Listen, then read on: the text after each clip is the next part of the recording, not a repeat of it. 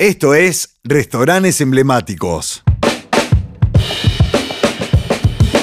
Con más de 60 años de historia, se erige en Avenida Olmos 265 el tradicional restaurante La Perla.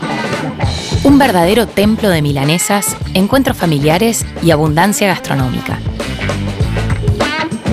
Fue fundada por la familia Antonazzi en 1955 y, a fines de 1960, una cocinera llamada Rosita le dio un especial corte longitudinal a la nalga que se convertiría en el distintivo número uno de este histórico restaurante para siempre. Las características milanesas que se salen del plato.